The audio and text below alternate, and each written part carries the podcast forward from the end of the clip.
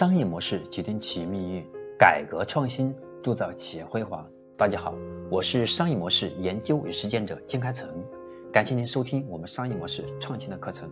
今天我将和大家分享的是我们商业模式创新课程的第两百八十六讲：企业创新过程中的心智冲突。那么心智冲突，所谓的心智的核心，其实是指我们组织心智啊，这是一个。会让大家很头疼的问题哦，就像为什么我们一个人一直喜欢吃甜的，你让他吃辣的，他不喜欢，他反感一样。我们的企业也是这样，我们一直习惯了去做那件事情，一直习惯了那种方式，用那种方法去做那个事情。突然你让他去用一个新方法去做一个新的事情，他心里面极致不舒服，内心出现的是恐惧、彷徨，就会存在。旧有的思维体系和新思维体系之间的一个矛盾、一个冲突的问题，我们从表象这么理解。那么，如果往深了说，就是我们说的心智冲突。更加难以逾越的，很多是人心的冲突。那么，在这里面，我们经常提到的有个叫思维模型。那么，思维模型就是指我们刚才提到的我的心智部分，它是一对一的关系。所以，很多时候，由于我们的工作，因为我们的生活，因为我们的阅历，已经把我们已经把我们驯化成了某种特殊的思考模式、特殊的心智模式，让我们对新东西处于非常敏感的，处于一种我们叫处于一种厌倦，或者处于一种防范。总之，我们还是愿意用以前的方式处理原来的问题，或者以以前的思维来处理现在的问题。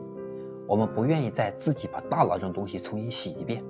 那么组织也是一样，团队当中有百分之六十的行为都是习惯化的、程序化的，这种整体默认的思维方式，就是我们讲到的叫组织心智。一般来讲，它可以提升我们的决策效率，降低沟通成本。但是组织心智一旦形成，想改是非常难的。就像我们说的，人的性格一样，江山易改，本性难移。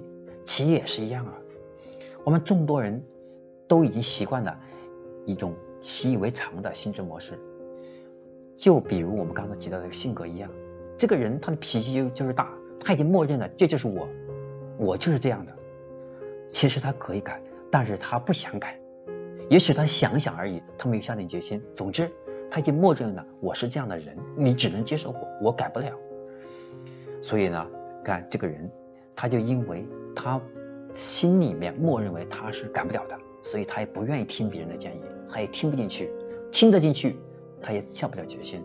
总之，他还是脾气很大，他还是用因为一句话就会容易爆发雷霆啊。我们的企业就跟这个人一样，也会出现类似的情况。因此，创新的出现，它就会带来在组织心智的冲击。已经习惯于既有体系的众人，自然会产生一种不适或者抵触呀。创新改变所带来的问题就会被放大，潜力会被大家忽视。那么新业务所面临所面临的未知，又会被拿来和老业务形成做对比对比，对吧？我们会说，因为新业务它刚开始会成长有点慢，有个过程。那么很多老员工就会说了，你看，对不对？我们干了这么长时间，结果也不好。你看老业务一直在赚钱，我们不重视，我们还做一些不赚钱的业务。那么。真正的我们的高人，企业的核心管理层，那么认知当中应该有个意识，表面上的不赚钱的业务，它但它是未来呀，未来一定会赚钱的。面面看看我们的老业务，表面上呢很赚钱，经营的不错，但是它的生命周期可能只有两年、三年、三年，这个行业的周期就会被洗牌。那么这个时候，我们是要投资未来，还是投资当下目前能够给我们带来好的现金流，但不够长久的事情？所以这就是为什么创新过程中大家的心智会有冲突。在我们组织里面，太多的公司其实它发展很好，比如诺基亚、柯达，它技术很先进啊，当时可以说在各自领域都是霸都是霸王级别的。但为什么最后轰然倒塌的原因就在这里？他们在新事物的对待上和以前的比较赚钱的新的产品业务上。由于企业内部当中看到了，因为这个新技术，因为这个手机，因为这个老产品，是我们今天的江湖的统领者，大家认为巩固巩固它的地位比开发新的业务重要，以至于我们失去了新的增长空间。那么这个冲突会越来越严重，到最后我们心里面一定会被现现金流打败的。看到这个地方现金流比较好，就还是以它为中心。当年的柯达，对吧？当然柯达的柯达其实他已经发现了数字相机的问题，但是没有去坚持。还有比如像国内的华为，呃像国内的像联想，其实他开始做手机，已经开始在做了一段时间，做的还不错，但是它的整个跟电脑相比的话，相差很远，所以最后又回去了。那么华为就跟联想进行反差，华为就意识到我们一定要做自营的手机产品，所以华为就开始做自营的手机品牌，然后手机会有有这个中端机，比如像荣耀，那么高端机像华为等等，所以我会看到这个企业它的组织心智。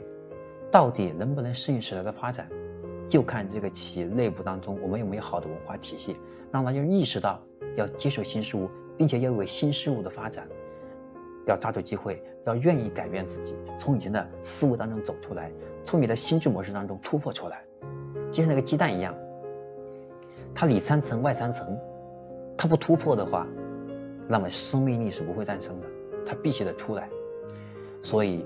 这就是我们企业我们要考虑的问题。我们企业创新过程当中的心智冲突，是我们要解决的核心、核心、核心中的核心。希望大家重视。那么今天我要和大家分享的，我们商业模式创新课程的第两百八十六讲，企业创新过程中的心智冲突，这一讲就讲到这里。